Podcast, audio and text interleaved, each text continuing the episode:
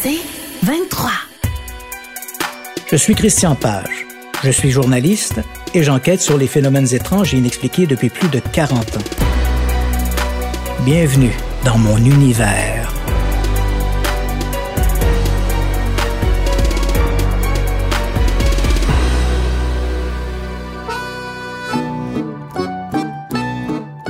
Nous sommes en 1959 à Sverdlovsk, autrefois appelé Ekaterinbourg, dans la province de Sverdlovsk, dans l'Oural.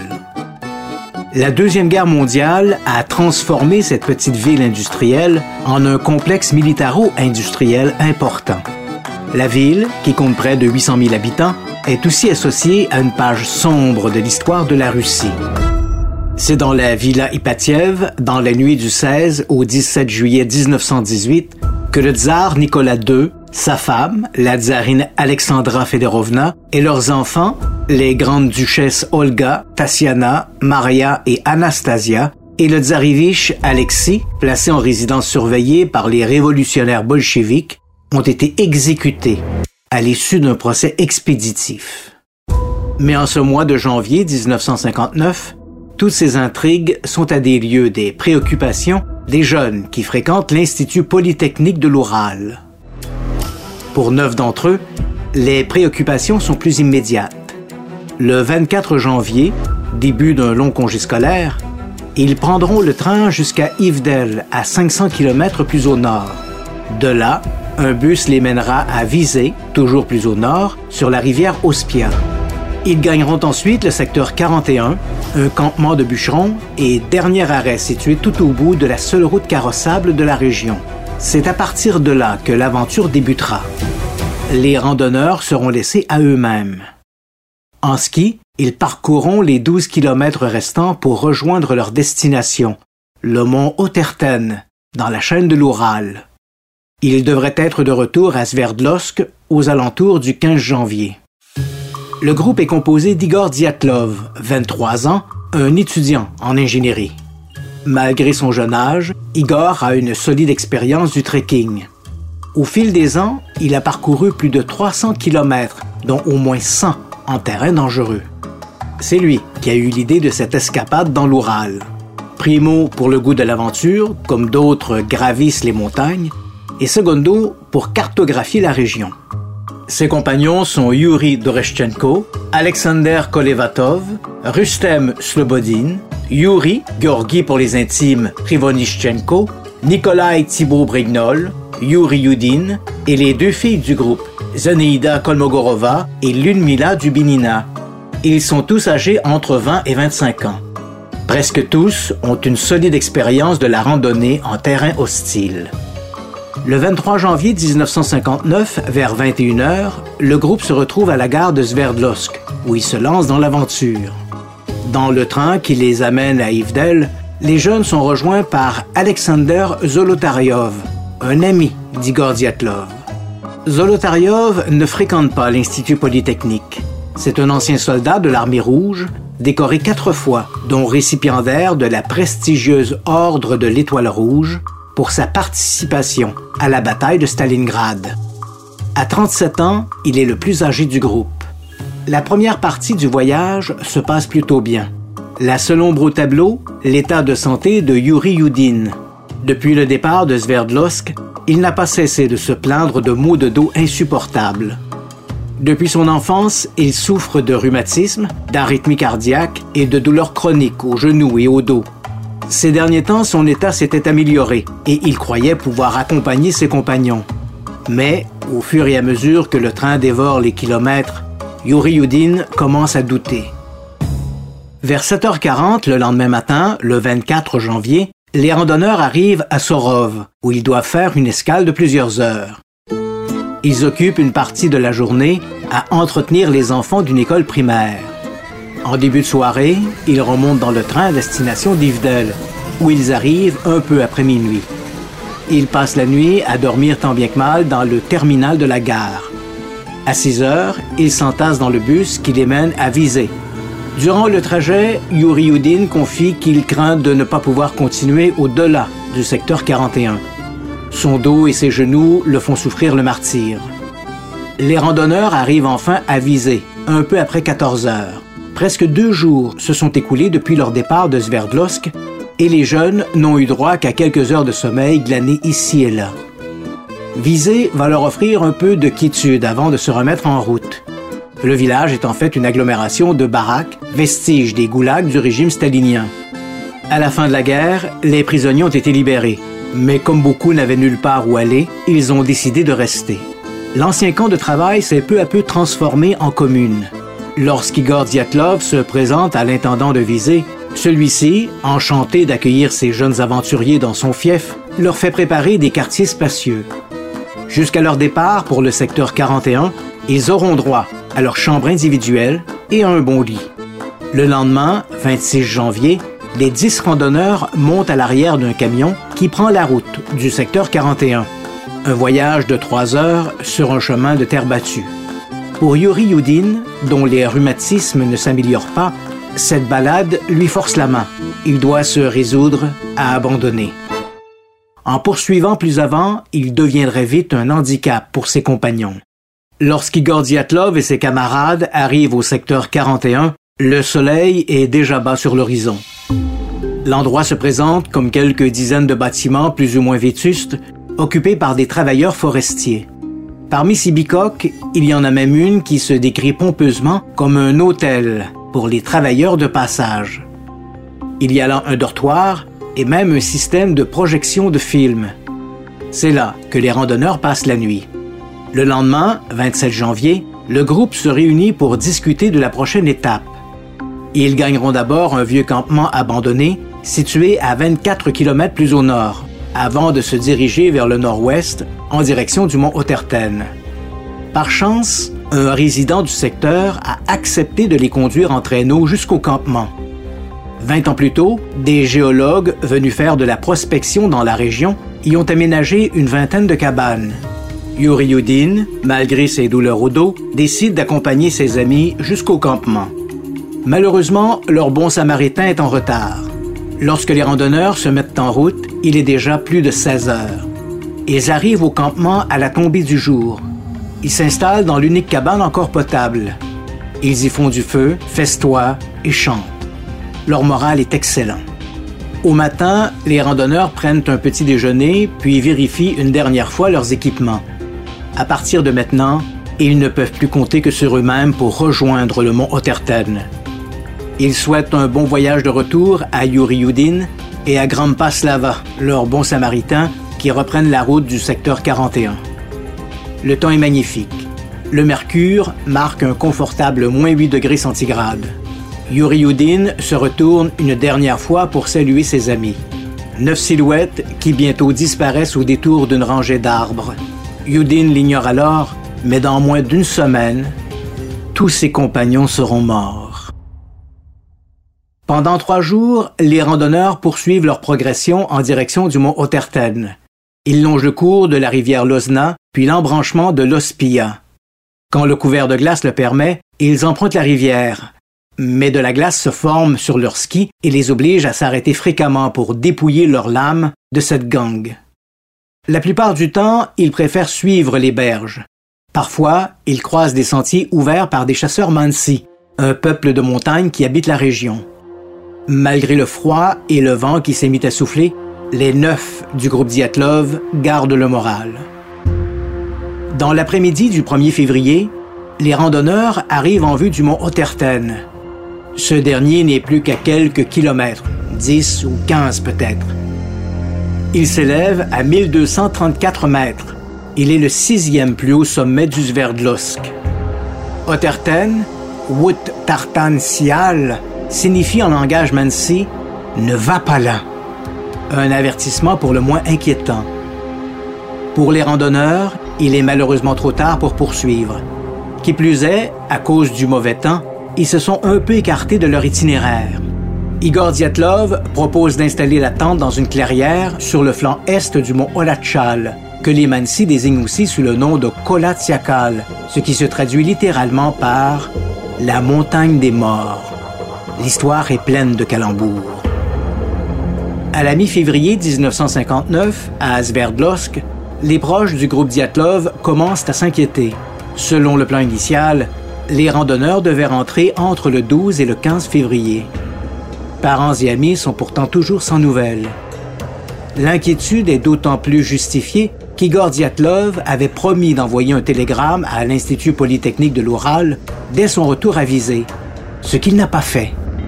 Les familles interrogent les responsables de l'Institut qui se font rassurants. Les jeunes, théorisent-ils, ont probablement été retardés par le mauvais temps. Les jours passent et l'inquiétude monte d'un cran. Le 20 février, une opération de recherche est officiellement déclenchée et un procureur d'Ivdel, Vassili Tampalov, est chargé de diriger l'enquête. À Sverdlovsk, Lev Gourdo, le directeur du club sportif de l'Institut Polytechnique, et Yuri Blinov, un étudiant qui rentre à peine d'une expédition dans l'Oural, montent à bord d'un hélicoptère militaire à destination d'Ivdel. De là, ils grimpent dans un Yak 12, un avion de surveillance de l'Armée rouge, qui décolle pour l'Oural. L'appareil survole le secteur 41, le village des travailleurs forestiers, où le groupe Diatlov a passé la nuit du 26 au 27 janvier, puis remonte la rivière Sovernaya Tonsemba. Nulle part, les secouristes ne voient les randonneurs. Le mauvais temps les force à rentrer prématurément avisés. Au même moment, une équipe au sol se met en branle. À partir de l'itinéraire fourni par Igor Diatlov à ses professeurs de l'Institut Polytechnique, et sur les informations de Yuri Yudin, rentré depuis quelques jours, des bénévoles entreprennent de refaire l'itinéraire du groupe, depuis leur dernière halte connue, à savoir le campement abandonné des géologues situé au nord du secteur 41. Le 26 février, après six jours de recherches intensives, aériennes et terrestres, deux secouristes, Boris Lopsov et Mikhail Saravin, deux étudiants de l'Institut Polytechnique, découvre la tente des randonneurs. Elle gît à moitié ensevelie sur le versant est du mont Olachal. Les chutes de neige des derniers jours l'ont affaissée. À l'intérieur, les hommes trouvent les effets personnels des randonneurs. Leurs sacs à dos, leurs vêtements et leurs provisions. Mais aucun corps. Ce qui, à ce stade, est plutôt encourageant. Ils crient, mais n'obtiennent aucune réponse. Comme la journée est passablement avancée, ils retournent à leur campement sur le bord de la rivière Lozva. De là, un opérateur radio, Igor Novelin, transmet l'information à toutes les équipes de recherche. La tente du groupe Diatlov a été retrouvée. Le lendemain, le mont Lachal grouille de secouristes. Bénévoles et militaires commencent par inspecter la tente des randonneurs. Selon toute vraisemblance, elle a été abandonnée depuis plusieurs jours. Une grande partie de la toile est déchirée et de la neige s'est accumulée à l'intérieur. Parmi les effets personnels des disparus, les secouristes trouvent le journal du groupe. La dernière entrée date du 30 janvier. Comme les randonneurs avaient pour habitude de le mettre à jour tous les matins en y rapportant les événements de la veille, les secouristes concluent que la dernière entrée a sans doute été portée dans la matinée du 1er février. Cette mise à jour ne fournit hélas aucune information sur leurs dernières actions. En inspectant les alentours immédiats, les secouristes aperçoivent bientôt, à 20 mètres de la tente, toute une série d'empreintes.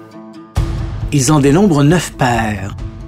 Certaines, la plupart, sont beaucoup plus petites, comme si elles avaient été faites par quelqu'un se déplaçant pieds nus ou en chaussettes dans la neige.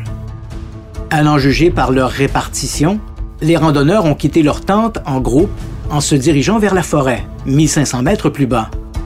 Puis, au tiers de leur descente, ils se sont séparés.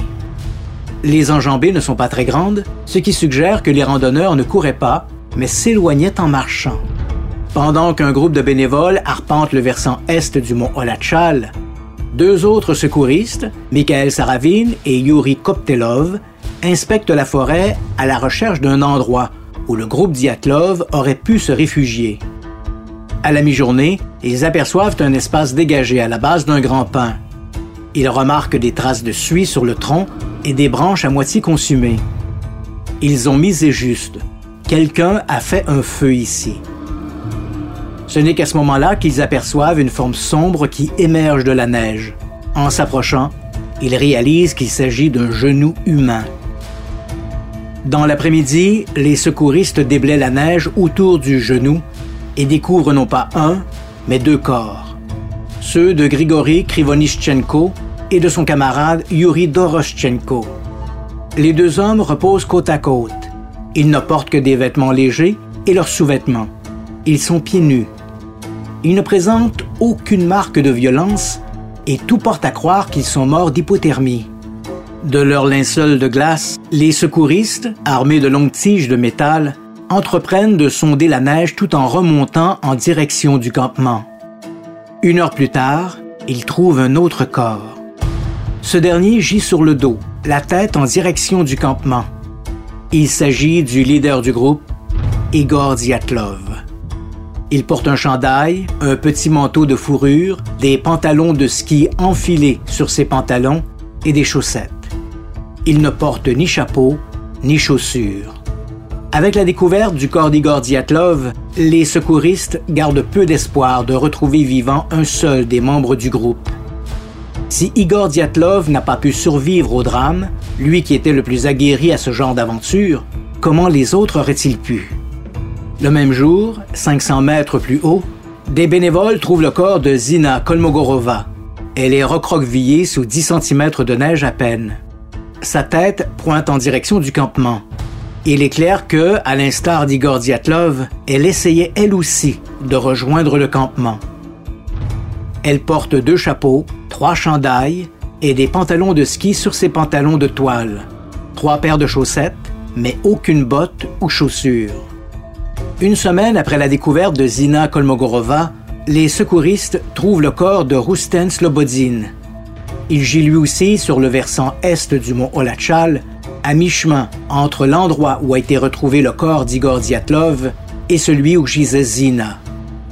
Les bénévoles ont dû passer maintes fois près de lui sans se douter qu'il était là, sous 10 cm de neige. Comme dans le cas de Diatlov et de Kolmogorova, Slobodin est étendu sur le dos, la tête en direction du campement. Il tentait sans doute, lui aussi, de rejoindre la tente. Il est plus chaudement habillé que ses camarades d'infortune. Il porte encore une botte au pied droit. L'autopsie révélera qu'il souffrait d'une légère commotion cérébrale au moment de sa mort, blessure conséquente d'une chute ou d'un coup à la tête. Cette commotion n'était toutefois pas mortelle. Ce n'est pas cette fracture qui l'a tué, mais le froid. Pendant des semaines, les recherches demeurent infructueuses pour retrouver les quatre autres membres du groupe. Ludmila Dubinina, Alexander Kolevatov, Nikolai Thibault-Brignol et Alexander Zolotaryov. Alors que les secouristes poursuivent leur quête, les premiers corps sont conduits à la morgue de Visée pour y être autopsiés. Mis à part la légère commotion de Slobodine, aucune des victimes ne présente de marques de violence. Elles sont toutes mortes d'hypothermie. Les experts médico-légaux se tournent ensuite vers leurs effets personnels, à ramener aussi à viser. C'est l'attente du groupe qui suscite le plus d'interrogations. La toile a été déchirée à plusieurs endroits, mais ces déchirures ont été faites au couteau, et ce, depuis l'intérieur de la tente. Les deux plus grandes entailles ont visiblement servi de sortie aux membres du groupe. Mais pourquoi déchirer la tente plutôt que d'utiliser l'entrée normale? Quant aux plus petites déchirures, celles-ci donnent l'impression d'avoir été faites pour observer ce qui se passait à l'extérieur. Mais là encore, pourquoi les randonneurs auraient-ils déchiré leur tente, leur seul abri dans ce territoire sauvage, plutôt que de sortir à l'extérieur? Le 4 mai, au fond d'un ravin, à 75 mètres du Grand Pain où ont été découverts les corps de Georgi Krivonischenko et de Yuri Doroschenko, les secouristes trouvent les quatre dernières victimes du groupe Diatlov. Elles reposent sous 4 mètres de neige. Elles sont plus chaudement habillées que leurs compagnons retrouvés quelques semaines plus tôt. Elles sont regroupées les unes contre les autres et présentent toutes de sévères blessures.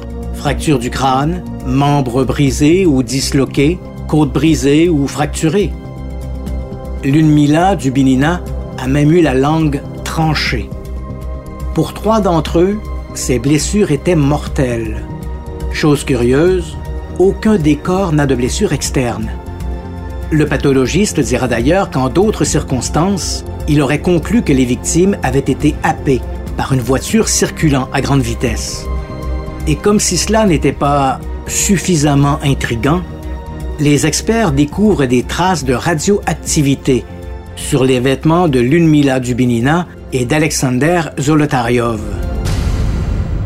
Le sort des neuf du groupe Ziatlov étant presque devenu une affaire d'État, le procureur Tampalov est remplacé par un autre magistrat et ancien policier au département des affaires criminelles, Lev Ivanov.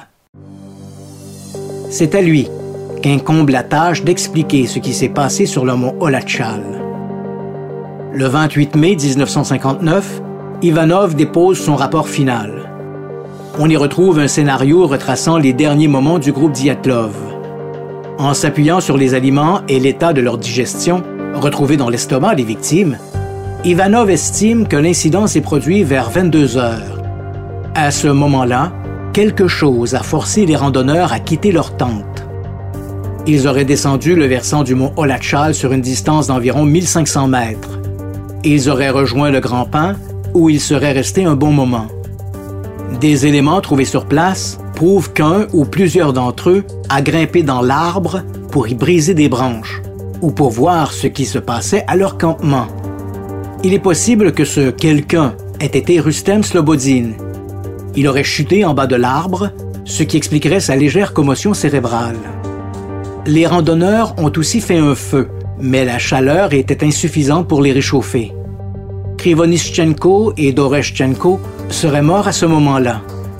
Réalisant le sort qui les attendait, les survivants auraient décidé de se diviser en deux groupes. Le premier, composé d'Igor Diatlov, Zina Kolmogorova et Rustem Slobodin, aurait décidé de retourner au campement. Mais le froid, moins 20 degrés centigrades, leur a terrassé sur le chemin. Pendant ce temps, les quatre autres rescapés, Dubinina, Kolevatov, Thibaut Brignol et Zolotaryov auraient marché jusqu'au ravin, où ils auraient aussi trouvé la mort. D'après les éléments dossiers, le dernier survivant, Alexander Kolevatov, aurait survécu jusque vers 3 heures du matin. Lorsque les secouristes ont retrouvé son corps, il portait des vêtements empruntés sur la dépouille de Lunmila Dubinina, ce qui n'a fait que prolonger son agonie. Quant à la raison de cette déroute, le procureur Ivanov conclut que la mort des randonneurs est due à une force irrésistible, inconnue. Au lendemain du dépôt du rapport de Lev Ivanov, les autorités interdisent l'accès au mont Olachal et sa région. L'embargo ne sera levé que trois ans plus tard. L'affaire Diatlov, dossier 1959 0201 je me nomme Christian Page. Je suis journaliste et je m'intéresse aux phénomènes étranges et inexpliqués depuis plus de 40 ans. Bienvenue dans mon univers.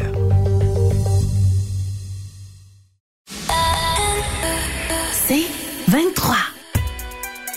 Je suis Christian Page. Je suis journaliste et j'enquête sur les phénomènes étranges et inexpliqués depuis plus de 40 ans. Bienvenue dans mon univers.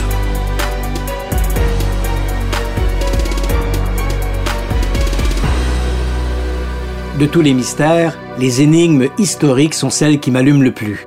La raison est fort simple. Contrairement aux histoires de fantômes ou aux apparitions d'ovnis, dont l'essentiel repose sur des témoignages, les mystères historiques s'appuient généralement sur un ensemble de faits irréfutables. Dans l'affaire Diatlov, neuf jeunes randonneurs sont morts dans des circonstances nébuleuses. Cela ne fait aucun doute. À partir de ce fait divers, nombreux sont les enquêteurs amateurs qui ont élaboré des scénarios pour expliquer ce drame. Certaines de ces hypothèses sont vraisemblables, d'autres, à mon avis, relèvent du délire. D'entrée de jeu, disons qu'à ce jour, personne n'a apparemment eu accès à 100% des archives et des documents relatifs à l'affaire Diatlov.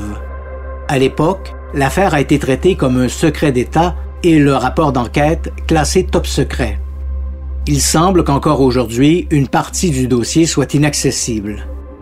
Les corps, rapatriés à Sverdlovsk, ont été inhumés dans deux cimetières séparés et avec un minimum de publicité. La mort des membres du groupe Diatlov n'a même pas été mentionnée dans les journaux de Sverdlovsk de l'époque. Les médias étaient, et le sont encore, contrôlés par la machine communiste.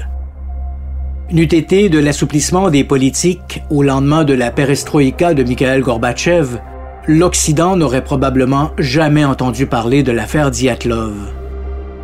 Il faut donc se rappeler que tous les scénarios proposés ne l'ont été que sur la foi des éléments connus, mais que certains aspects de l'histoire sont encore inconnus du public. Cela dit, les scénarios les plus populaires sont 1. L'opération militaire secrète.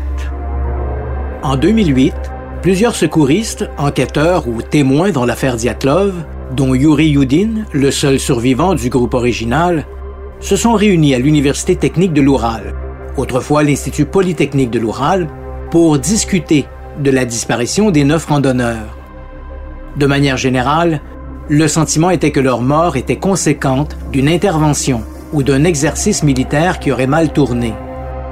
Cette hypothèse tient essentiellement dans le fait que de la radioactivité aurait été découverte sur les vêtements des victimes et même dans leurs organes. C'est du moins ce qui figure dans le rapport officiel du responsable de l'enquête, Lev Ivanov. Mais ces contaminations ont sérieusement été mises en doute par un radiologiste de Sverdlovsk, le docteur Lavasov. S'il est vrai que les organes des randonneurs découverts dans le ravin, les seuls à avoir été testés pour la radioactivité, présentaient en effet une quantité anormale de potassium 40, l'isotope radioactif du potassium, ce niveau était le même que celui présent dans le corps de n'importe quel accidenté de la route à Sverdlovsk. En d'autres termes, quoique légèrement plus élevé que la moyenne, le niveau de potassium 40 dans les organes des victimes du groupe Diatlov n'était pas plus élevé que dans les organes de tous les habitants de la province de Sverdlovsk. Cela dit, il est vrai que deux des victimes présentaient un niveau légèrement plus élevé que leurs compagnons, Lunmina Dubinina et Alexander Zolotaryov. Aucune explication convaincante n'a jamais été proposée. Sur son site Skeptoid, le sceptique Brian Denning pointe du doigt les lanternes qu'utilisait le groupe Diatlov et dont les pochettes thermiques, les mèches, auraient pu contenir du thorium, une substance légèrement radioactive. Qu'un ou plusieurs membres du groupe aient été irradiés par ce thorium n'est pas impossible, mais très improbable. Et même en acceptant cette hypothèse, cela n'expliquerait pas pourquoi Dubinina et Zolotaryov étaient plus contaminés que leurs compagnons. Dans ce scénario de l'exercice militaire, les adeptes soutiennent que c'est l'explosion d'une bombe, d'un missile ou l'utilisation d'une arme nouvelle, mais forcément de type atomique ou radioactive, qui aurait fait paniquer le groupe Diatlov. Persuadés qu'ils étaient la cible d'une agression, les randonneurs auraient déjanté et fui leur campement. Le problème dans cette proposition, c'est qu'elle ne trouve sa justification que dans le soi-disant niveau élevé de radiation constaté chez les membres du groupe Diatlov. Mais, comme je l'ai expliqué, à l'exception de Dubinina et Zolotaryov, ces niveaux ont été interprétés sans tenir compte du taux de radiation naturelle dans la province de Sverdlovsk, déjà passablement élevé. Dans une version alternative, certains imaginent l'intervention sur place d'un groupe de militaires armés qui, pour réduire au silence les randonneurs du groupe Diatlov, qui auraient été témoins d'activités secrètes, les auraient conduits loin de leur campement, les condamnant ainsi à une mort certaine par hypothermie. Quant aux éléments les plus rébarbatifs du groupe, ils auraient été amenés dans un petit ravin où ils auraient été battus à mort. Le problème avec ce scénario, c'est que les secouristes n'ont vu aucune empreinte sur le mont Olachal, autre que celle laissée par les neuf randonneurs du groupe il a été admis que les autorités militaires avaient mis de la pression sur le procureur Lev Ivanov pour qu'il précipite les conclusions de son enquête. Pourquoi? Difficile à dire. Certains ont prétendu que le mont Olachal était un lieu névralgique, souvent utilisé comme terrain de manœuvre pour les militaires russes. C'est faux.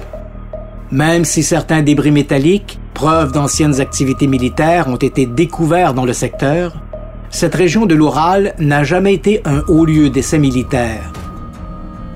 Au contraire, ces terres étant reconnues comme le terrain de chasse des Mansi, les militaires russes ont toujours essayé, tant que faire se peut, d'éviter d'empiéter sur ces territoires. En 1959, les bases militaires ou des manœuvres secrètes de type missile ou armes atomiques auraient pu se dérouler étaient Pletsek et Baïkonour, deux sites situés à des milliers de kilomètres du mont Lachal. Hypothèse numéro 2, les Mansi. Le mont Lachal, théâtre de l'affaire Diatlov, se trouve en plein territoire Mansi, un peuple de montagne. Les Mansi, appelés aussi Vogul, occupent une grande partie des territoires situés à l'est de la chaîne de l'Oural. Ils vivent traditionnellement de la pêche et de la chasse et participent peu aux activités industrielles. Comme c'est souvent le cas lorsqu'il y a cohabitation forcée, les heurts entre les populations caucasiennes russes et les autochtones Mansi ont été nombreux tout au long de l'histoire de la Russie. Lorsque les membres du groupe Diatlov ont été retrouvés dans les circonstances que l'on connaît, beaucoup ont accusé les autochtones Mansi d'y être pour quelque chose. Les Mansi s'en seraient pris aux randonneurs parce qu'ils s'étaient aventurés sur leur territoire sacré. Ce scénario prend l'eau comme une vieille passoire. Premièrement, le mont Lachal, bien qu'en territoire autochtone, n'est pas considéré comme sacré par les Mansi. Ensuite, les Mansi ont été parmi les premiers à se joindre aux équipes de recherche pour retrouver les randonneurs disparus. C'est d'ailleurs un chasseur Mansi et son chien qui ont découvert le corps de Zina Kolmogorova. Enfin, au risque de me répéter, il n'y avait sur place aucune autre empreinte que celle des randonneurs du groupe Diatlov. Hypothèse numéro 3. Les infrasons. Dans son livre Dead Mountain, publié en 2013, l'auteur et producteur télé Donnie Heckert propose une hypothèse audacieuse au mystère Diatlov. Selon lui, les vents soufflant ce soir-là sur les cimes montagneuses de l'Oural auraient provoqué des infrasons. Or, ces derniers, des ondes sonores imperceptibles à l'oreille humaine, peuvent provoquer des bourdonnements dans les oreilles, des spasmes cardiaques, des problèmes intestinaux ou pulmonaires, des troubles de la vision, de violents maux de tête et des nausées. Dans des situations extrêmes, ces infrasons peuvent engendrer des hallucinations et des perceptions erronées. Il existe dans la nature de nombreuses sources d'infrasons. Le vent, les chutes d'eau, les aurores boréales, le tonnerre et les séismes, comme les tremblements de terre, les éruptions volcaniques et les tsunamis. Le premier argument contre l'hypothèse des infrasons est que les individus ne sont pas tous affectés de la même manière par ces ondes. Là où certains éprouveront de forts maux de tête, d'autres ne sentiront qu'un léger inconfort. En supposant que les randonneurs du groupe Diatlov se soient retrouvés au centre d'une vague d'infrasons, il est utopique de croire que ces gens auraient réagi de la même façon, au même degré et dans un même élan on pourrait comparer l'influence des infrasons à la consommation d'alcool. Si après deux ou trois verres, certains perdent leurs inhibitions, d'autres deviennent plus taciturnes et d'autres franchement agressifs. Croire que les randonneurs du groupe Diatlov auraient tous paniqué sous l'influence de ces infrasons est aussi invraisemblable que de croire que tous les consommateurs d'alcool se mettront à fredonner la même chanson à répondre après trois bières. Hypothèse numéro 4 le Yeti. Le 1er juin 2014, le réseau Discovery présentait un spécial de deux heures consacré à l'affaire Diatlov. Intitulé Le Yeti russe, le tueur est toujours vivant, le documentaire était axé sur l'hypothèse que les randonneurs auraient été tués par un Yeti, l'abominable homme des neiges. Les animateurs, Mike Libecki et Maria Klenokova, focalisaient sur deux éléments du dossier.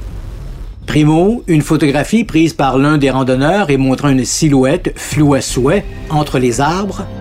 Et, secondo, un extrait du journal du groupe où l'auteur a écrit Nous savons maintenant que l'homme des neiges existe. Il y a dix ans, considérant la crédibilité dont jouissait la chaîne Discovery, j'aurais probablement avalé cette couleuvre sans réagir. Mais voilà, Discovery n'est plus ce qu'il était.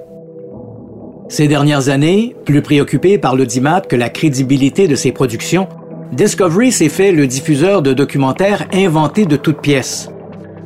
Faux témoins, faux scientifiques, et fausses preuves.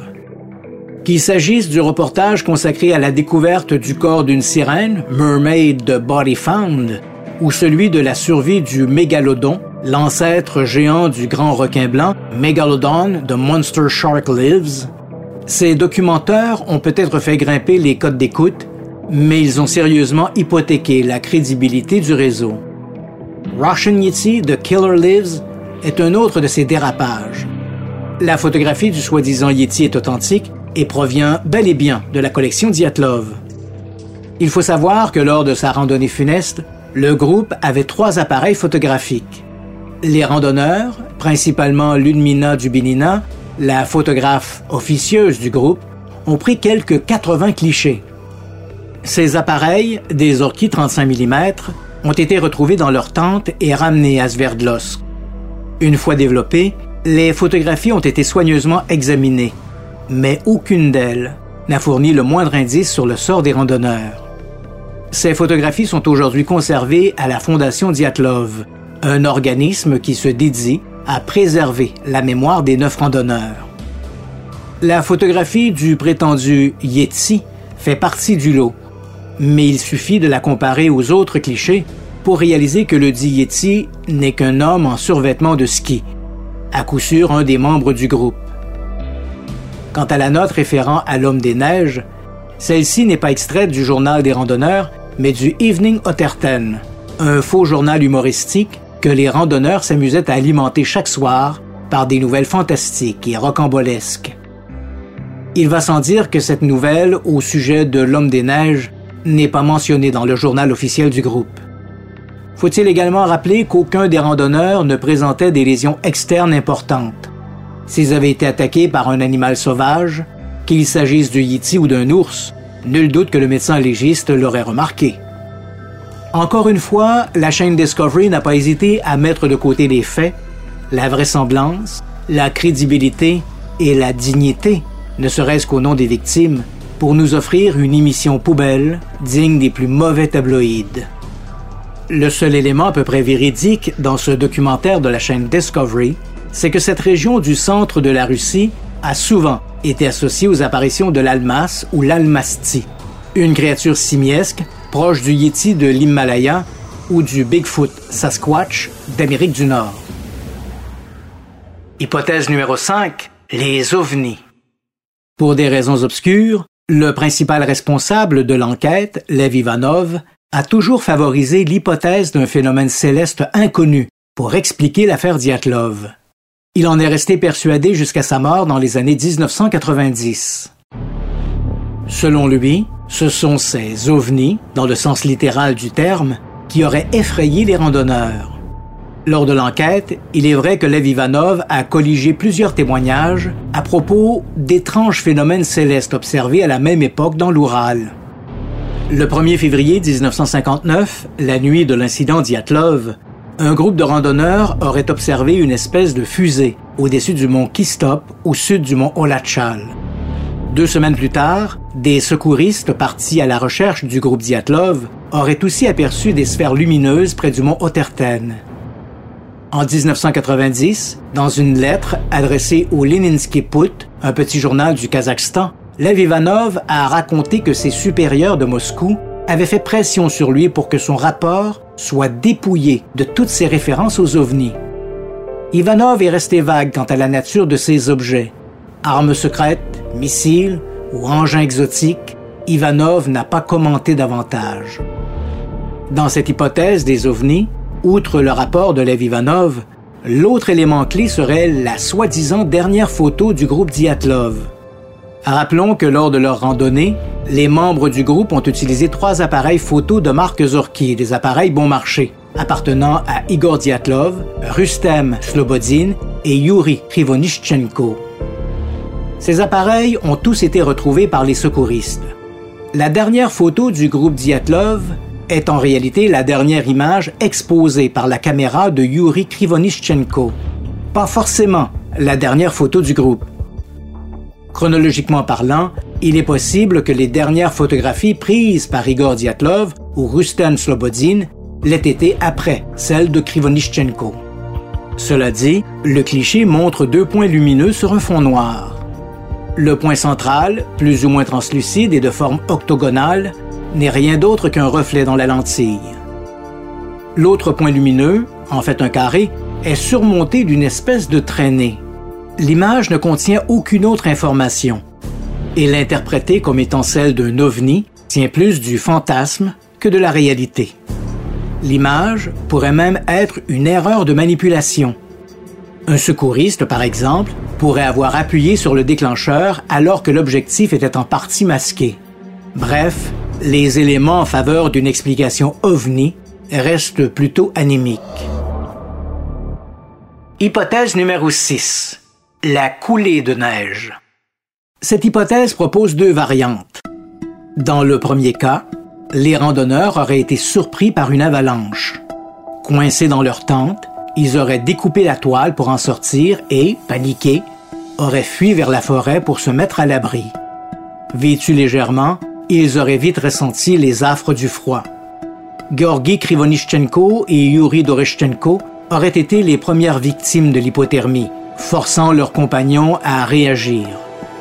Un premier groupe, Diatlov, Kolmogorova et Slobodin, auraient vainement essayé de retourner à la tente, tandis que l'autre groupe, Dubinina, Kolevatov, Thibaut Brignol et Zolotaryov, pour des raisons nébuleuses, aurait plutôt choisi de redescendre vers la vallée.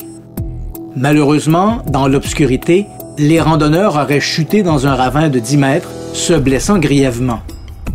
Incapables de poursuivre leur route ou de revenir en arrière, ils auraient attendu la mort au pied de l'escarpement. L'autre variante à ce scénario propose que les randonneurs aient été inquiétés par quelque chose qui les aurait amenés à croire à l'imminence d'une avalanche. Le passage d'un avion, par exemple.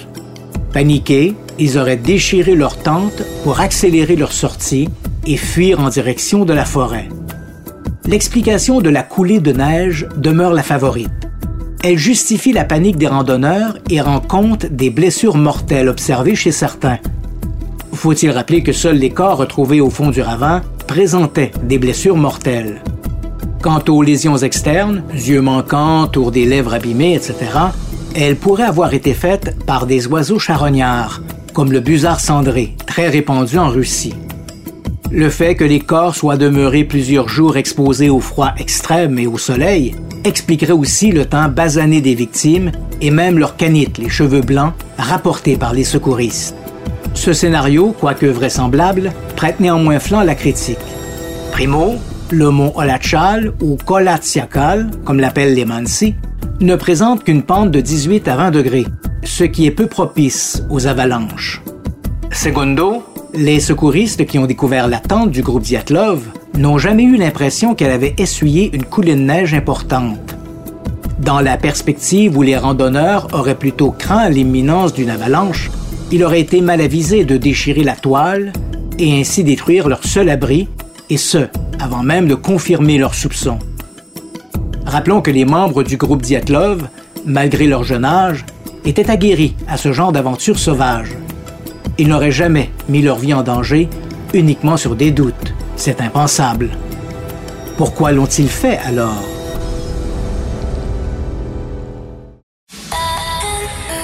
C'est 23.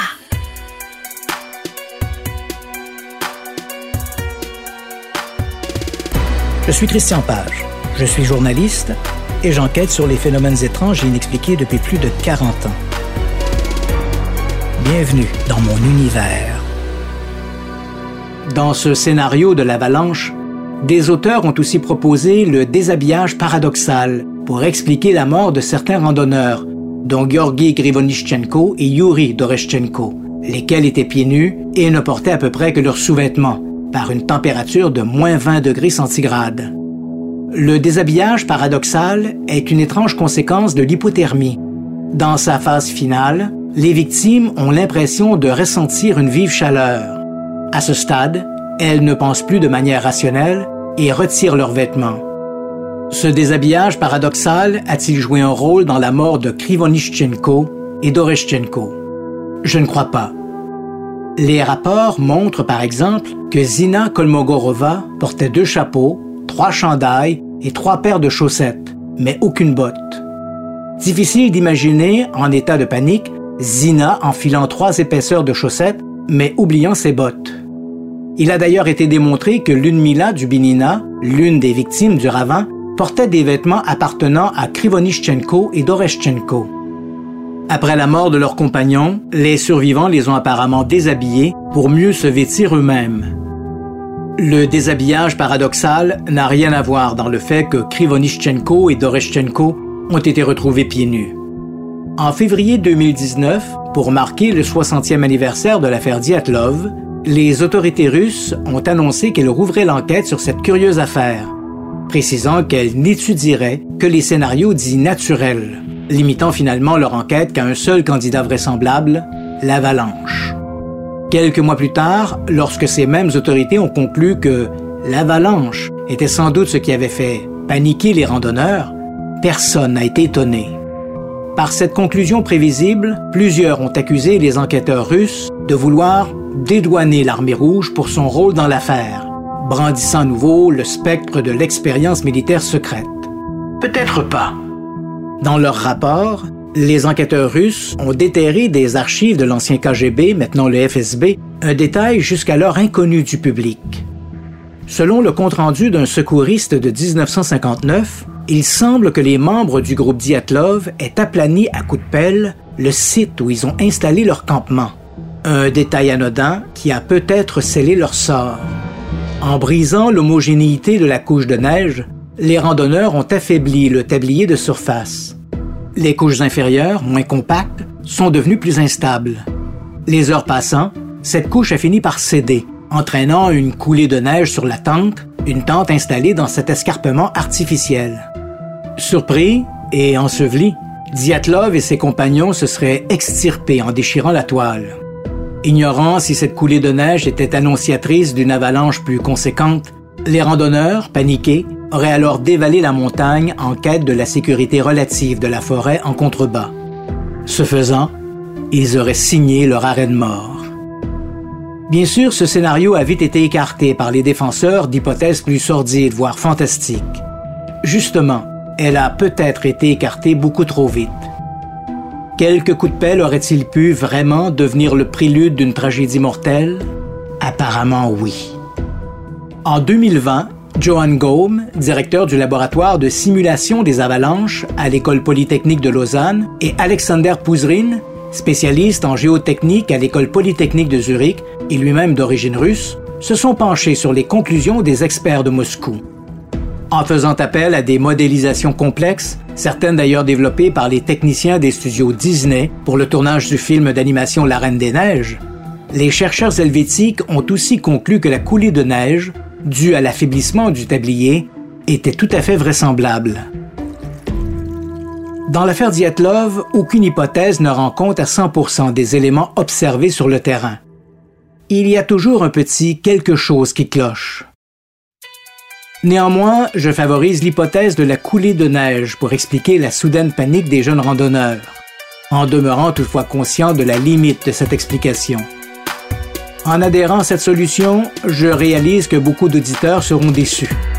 C'est vrai que l'hypothèse des ovnis ou d'une conspiration militaire est plus séduisante qu'une simple avalanche. Mais je n'y crois pas trop parce que sans preuve, elles m'apparaissent trop sensationnelles. Or, comme le disait si bien Bob Dylan, il y a de nombreuses manières de raconter une histoire. Le sensationnalisme n'en est pas une. Je suis Christian Page. Je suis journaliste et j'enquête sur les phénomènes étranges et inexpliqués depuis plus de 40 ans. Bienvenue dans mon univers.